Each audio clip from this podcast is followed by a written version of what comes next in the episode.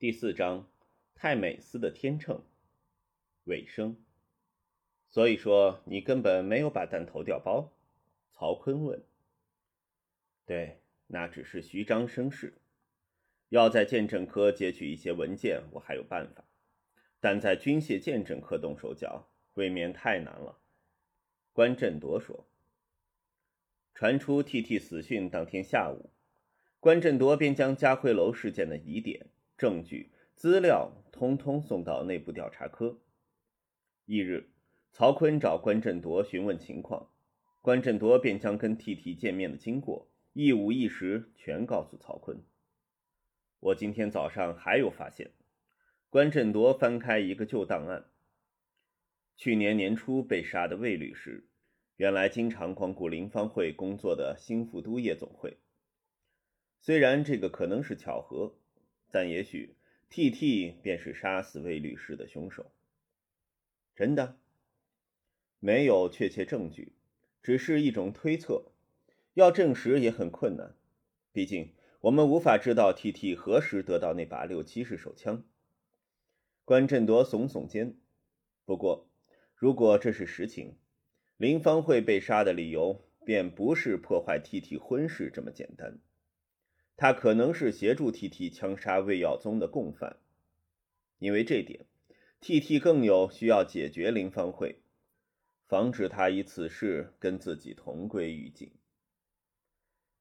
这也有可能，他会在嘉惠楼等 T.T，便说明他们彼此知道对方不少秘密。曹坤点点头。假如 T.T 真的是杀死魏律师的凶手，关振铎想。自己也无法知道他是为了让工作轻松一点，还是因为林芳会跟死者有瓜葛，被林芳会唆使而行凶。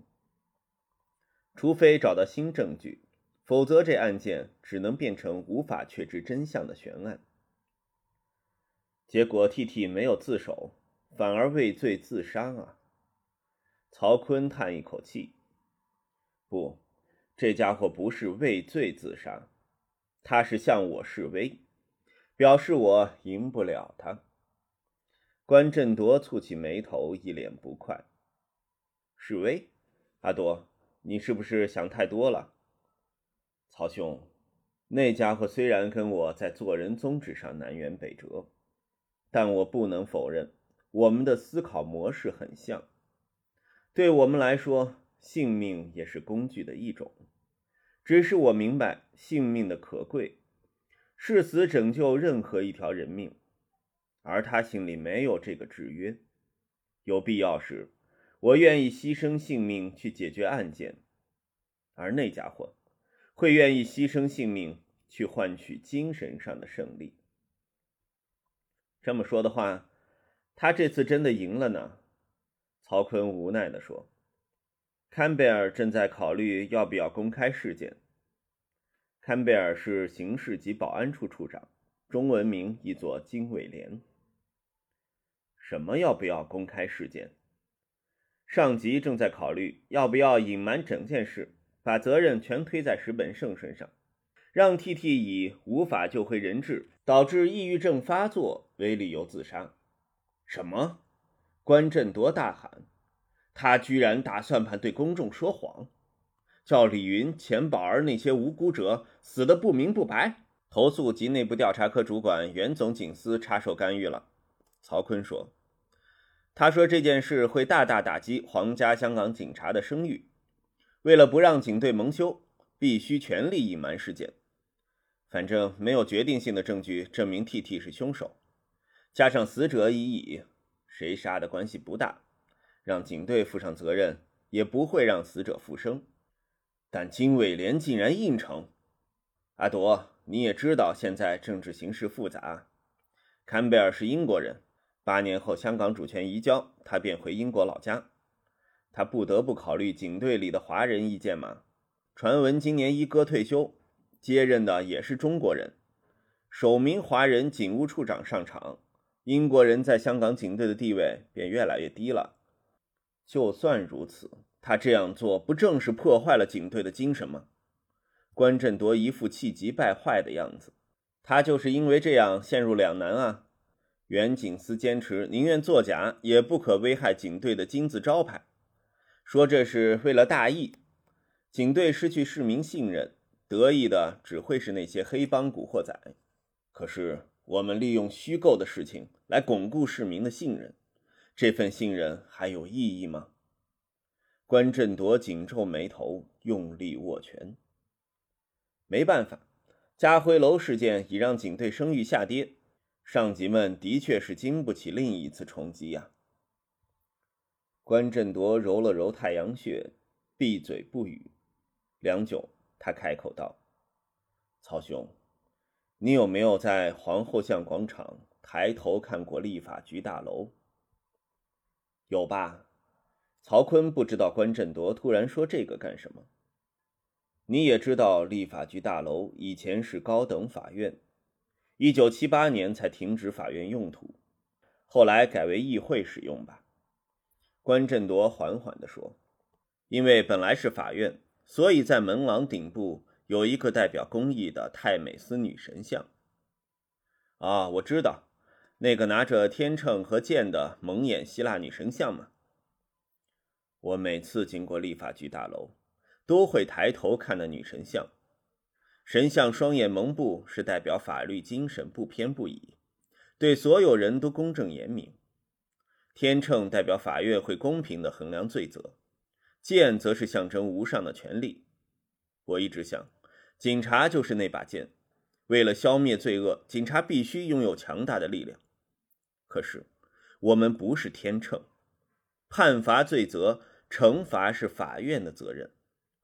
我可以用尽一切手段捉拿犯人，诱骗他们招供，但我所做的只是把他们送到天秤上，让公义去衡量他们是否有罪。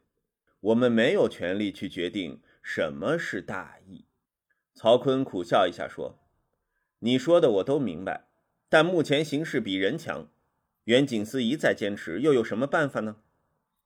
关景思叹一口气：“曹兄。”袁景思的理由是警队目前形象太差，承受不起另一宗丑闻吧？对。那么，如果警队干出一番大事，挽回声望，到时公开有个别的害群之马，功过相抵，警队的声誉不会有太大影响，鬼头们应该可以接受吧？坎佩尔应该会接受。那么，请你告诉他，我会在一个月。不，从家辉楼事件发生开始的一个月之内，抓到在逃的头号通缉犯石本天，我还要把他生擒，要他吐出他掌握的犯罪情报。一个月内，曹坤诧异的问：“你有把握吗？”“没有，但就算要我这个月不眠不休追到天涯海角，也要把石本天找出来。”曹坤知道。关振铎认真起来，这种不可能的任务也有机会成功。好吧，我跟坎佩尔商量，如果你一个月内抓到石本天，他就否决袁景思的要求吧。希望你能做一个好戏哦。关振铎点点头。曹坤正想告别关振铎，关振铎却突然叫住他：“对了，你知不知道那个骆小明现在如何了？”“不大清楚，应该会被踢回去当军装吧。”怎么了？我觉得他因为这件事被记过，有点无辜。关振铎说：“虽然他没有依上级指示，宁愿拯救同僚，放弃救助人质，但他没有动摇，坚持救助自己有把握挽救的生命，也不能说他有错。如果他只死板地按照规则行动，盲目服从上级命令，警员范世达应该已经失血过多死去。”而他会在宾馆里被替替灭口，在记得警察的身份之前，必须先记得自己人类的身份。在这一点上，这个骆小明似乎有点潜质，在危难之中还能独立思考。这种人如果放在军装行动部门，只会成为同僚的累赘；但如果放在刑事部，可能会有不错的表现。这样的话，我跟坎贝尔聊聊。看看能否给这个新丁多一次机会，待在旺角有点麻烦，或者让他调到港岛刑侦之类。希望我这次没看错人吧？关振铎无奈的微笑一下。